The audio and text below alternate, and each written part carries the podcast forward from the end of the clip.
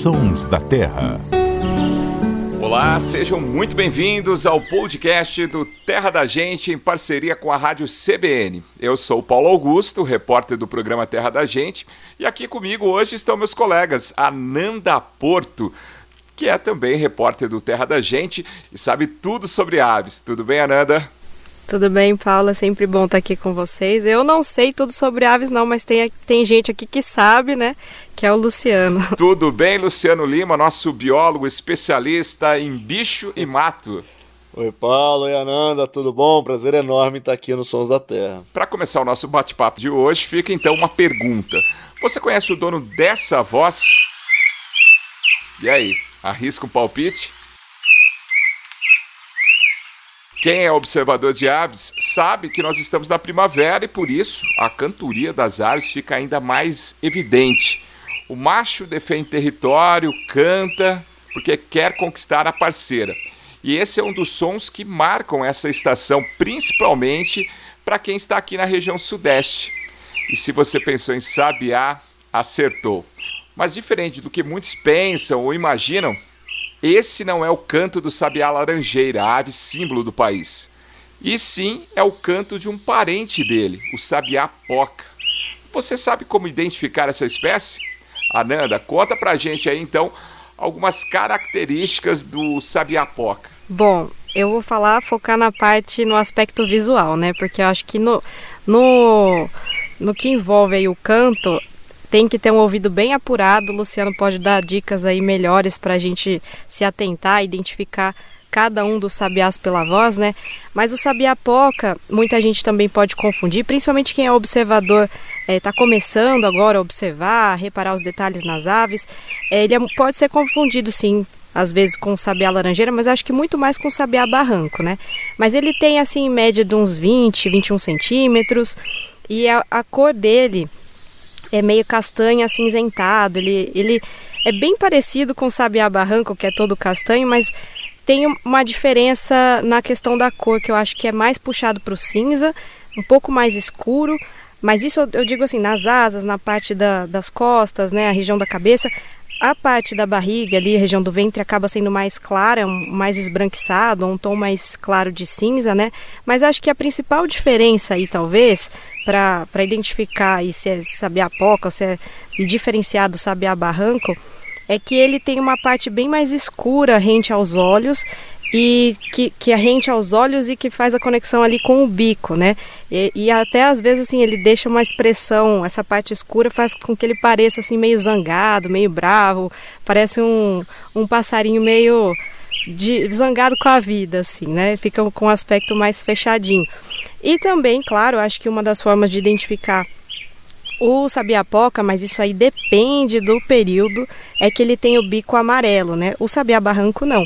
Só que esse bico amarelo não é sempre que fica assim em evidência. Tem sabiapoca que tem o bico acinzentado, né? Agora, por que isso, Luciano? Está ligado também com o período reprodutivo, né? Exatamente, Ananda. O bico dele fica bem amarelo mesmo no período reprodutivo, que é exatamente aqui na região sul e sudeste do Brasil, aí coincidindo com a primavera, que é a época que os sabiás reproduzem e mais vocalizam.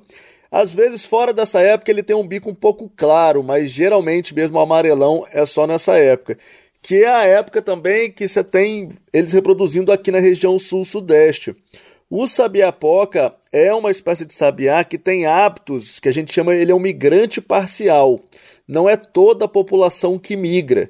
Então a gente recebe aí no inverno um fluxo migratório de sabiás pocas vindo da Argentina e de outras regiões do sul da América do Sul mas os ornitólogos ainda não compreendem bem esses movimentos migratórios da espécie. Mas o fato é que ele está por aí e, você falou aí da confusão com outras espécies, de fato dá para confundir bastante porque ele é um sabiá que está distribuído aí para praticamente todo o Brasil, fora da Amazônia. É, então é um bicho que às vezes está em áreas urbanas, parques naturais, mas quando você vê o bico amarelão dele aí, você pode ter certeza que é o sabiá poca. Não, e pelo canto, dá para confundir? É porque tem gente que confunde no aspecto visual, né? No quesito, no quesito de identificar mesmo. Mas no canto também confunde, né? Eu tenho, aliás, te mandado vários cantos de sabiá para identificar, a gente fica batendo a cabeça. Eu vou desanimar o pessoal, mas pelo canto é mais complicado às vezes do que pela, pela plumagem. Pronto, é, isso era tudo que o pessoal queria ouvir, né? Na verdade, se você pega o jeito assim, se você aprende o sabiês, você consegue, porque o canto dele, falando aí das três espécies de sabiás mais comuns nas áreas urbanas do Brasil, é, aqui da região sul, sudeste e nordeste também, a gente tem o sabiá laranjeira, o sabiá barranco e o sabiá poca. O sabiá laranjeira tem um canto bem aflautado, esse canto que vocês estão ouvindo aí, o canto melodioso, por aí vai, esse canto aí, bem melodioso.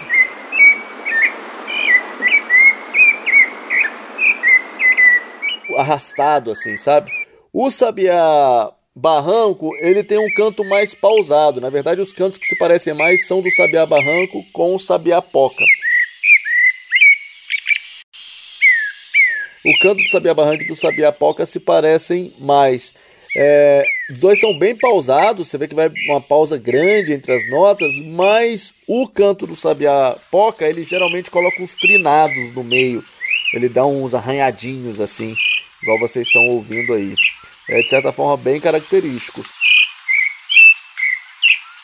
E aí eu falei dos problemas da, da, da, plumagem, ainda tem uma outra espécie de sabiá que o pessoal confunde muito. Não a vocalização, mas na plumagem, com o sabiá poca, que é o sabiá ferreiro. Mas o sabiá ferreiro é uma espécie migratória aqui na, na região sudeste do Brasil. Só vai estar presente aí nos meses mais de inverno. Então, é, e obviamente quando o Sabiapoca tá com bico amarelo, não confunde com ninguém, né? É só guardar aí. Sabiapoca, lembra da pipoca que é amarela, Sabiá pipoca. Então, lembrou do bico amarelo que consegue diferenciar. E o, o poca tem a ver uh, de estourar, né? Que você falou, né? Isso. E aí eu falei do, do Sabiá Poca, a gente falando da vocalização dele. Outra coisa para lembrar do Sabiá Poca como Sabiá Pipoca é que em Tupi é, poca é estourar, né? Arrebentar. Então, pi é milho. Pipoca é o milho que arrebenta.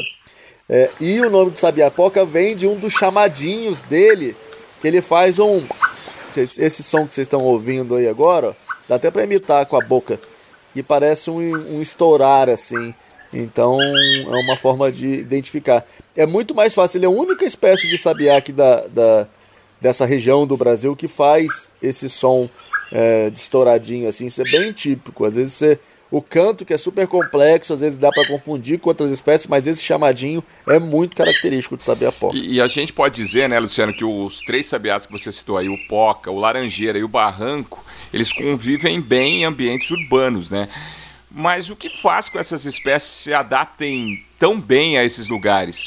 E outra coisa, eles convivem em harmonia entre eles, assim? Convivem sim harmonia entre eles. Geralmente, eles, durante o período reprodutivo, eles não toleram a presença de outros indivíduos da mesma espécie, mas é, as diferentes espécies acabam convivendo. Às vezes, você observa os três procurando comida no solo, em parques urbanos, eles gostam de virar folha, né? levantam uma folhinha.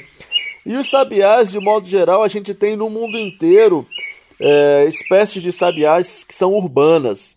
Inclusive é um muito famoso, que é o Blackbird dos Beatles. É um sabiá, uma espécie de sabiá que ocorre é, é, em diversas cidades da, da, da, Europa.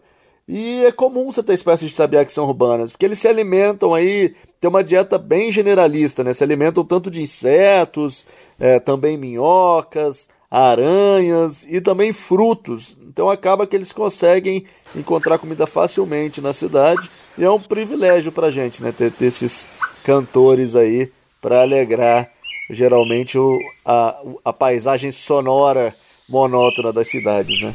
Você falou aí da questão da alimentação, né? Geralmente quando a gente vai olhar aves, a gente olha sempre para cima. Mas os sabiás muitas vezes podem estar no chão, né? Procurando um inseto.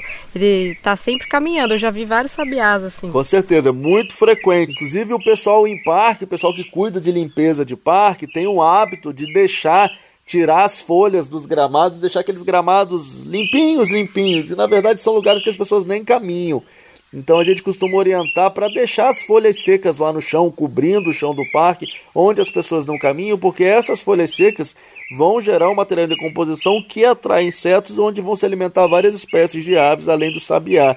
Então pensar aí no manejo dos parques urbanos para favorecer todos os moradores da cidade, não apenas os moradores humanos, os moradores não humanos também. Até entendo as pessoas, às vezes, num quintal, limpar, né, por conta de bicho, eventualmente se esconder eh, debaixo das folhas, mas eu não sei de onde que, que, que saiu essa coisa de que esteticamente a folha no chão é feio, né?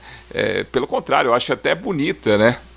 Exatamente, exatamente, Paulo. Eu super concordo com você. Inclusive, eu tenho. É, vocês sabem que eu sou metido a escrever poesia, né? Eu tenho uma poesia que eu, que eu coloquei, tem uma das estrofes da poesia, é Calçadas sujam árvores. Que na verdade quem está sujando ali para mim é o concreto, é a calçada que suja Muito o pedaço. Depois você vai recitar ela para nós qualquer dia desses aí. Vamos sim. E só para voltar aqui na questão do sabiá, né? Então assim, além de ser bonito, então as folhas, né? Tá, a gente também é uma forma de agradar e deixar aí os passarinhos felizes também, né? E a gente acaba sendo pautado, né, por coisas da natureza, por estações e o Sabiapoca hoje foi tema justamente porque a gente tem recebido muitos áudios de pessoas que estão ali em casa, no quintal, escutam o Sabiapoca, não sabem o que é e pedem ajuda pra gente. E até às vezes fica difícil pra gente identificar, mas é uma ave que talvez não esteja ali na listinha de muitas pessoas, né, que normalmente eles pensam no sabiá laranjeira e no barranco, como a gente falou aqui no começo do programa, mas o sabiá-poca é mais um sabiá aí para entrar na na nossa lista de espécies que vivem próximas e que tem muitas questões curiosas, né? Você falou desse lance do, do chamadinho que parece do estourar, né? E o sabiapoca, aqui a gente chama de sabiapoca, mas ele tem outros nomes, sabiá do bico amarelo, sabiá de peito branco, enfim, a gente pode estar tá sempre aprendendo aí, né, no nosso dia a dia e tá aí mais um exemplo de que tem muito para a gente descobrir até sobre as espécies mais comuns que estão aqui pertinho da gente. Bom, hoje então a gente aprendeu um pouquinho mais sobre uma ave que está presente no nosso dia a dia, né? E se você ouvir por aí, manda o som pra gente. Compartilhe com a nossa equipe o áudio, compartilhe fotos e vídeos também. No Instagram do programa, arroba Terra da Gente, no Instagram, tem fotos do Sabiapoca para você contemplar. E se você quiser ouvir outros episódios dos Sons da Terra, é só procurar pelo programa no seu player favorito nós vamos encerrando aqui. Vamos fazer uma votação rápida. Eu pensei em um monte de música de Sabiá, tem Belchior. É uma ave que é cantada pelos músicos, pelos artistas brasileiros, né? Eu pensei em Belchior, pensei. Tem Jair Rodrigues com Majestade o Sabiá. Tem é, também Sabiá do Luiz Gonzaga. Vocês, por favor, escolham aí, Ananda ou Luciano. Eu acho muito difícil escolher, mas eu gosto muito da do Gonzaga, eu gosto muito. Deixa para Nanda, que se for por minha culpa, eu vou pro Sabiá do, do Tom e do Chico. Tá aí, Luiz Gonzaga. Então, obrigado, Luciano. Obrigado, Ananda. Um abraço para vocês. Tchau, gente. Até a próxima. Valeu. Tchau, tchau, gente. Um abraço. Até a próxima. A edição e a finalização é do Samuel Dias. A todo mundo eu dou psiu, perguntando por meu bem. Tendo o coração vazio, vivacinha da psiu, sabia, vem cá também. A todo mundo eu dou psiu, perguntando por meu bem. Tendo o coração vazio, vivacinha da psiu, sabia, vem cá também.